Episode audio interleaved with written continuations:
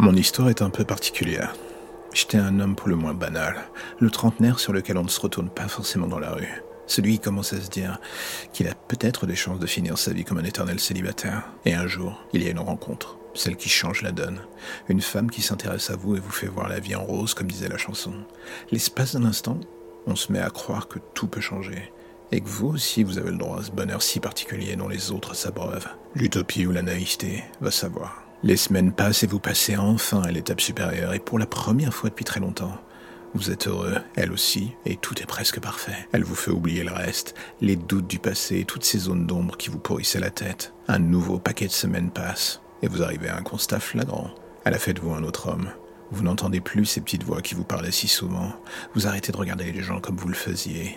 Il y a de la lumière au milieu de la noirceur qui habitait votre cerveau, ce qui est déjà pas mal. Et voilà subitement qu'un jour, alors que vous rentrez tard, vous la retrouvez au grenier.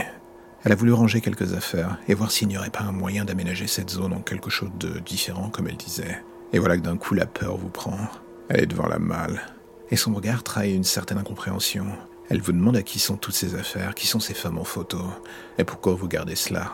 Vous voudriez mentir, mais plus les secondes passent, et plus vous comprenez qu'elle aussi sait. Et voici que les voix remontent à la surface. Elles vous disent qu'elle a compris.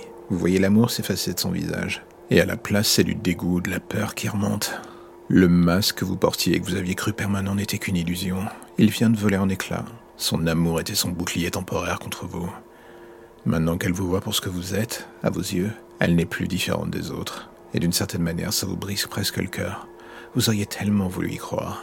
Elle aussi, heureusement, comme les précédentes, il reste de la place pour elle dans la malle.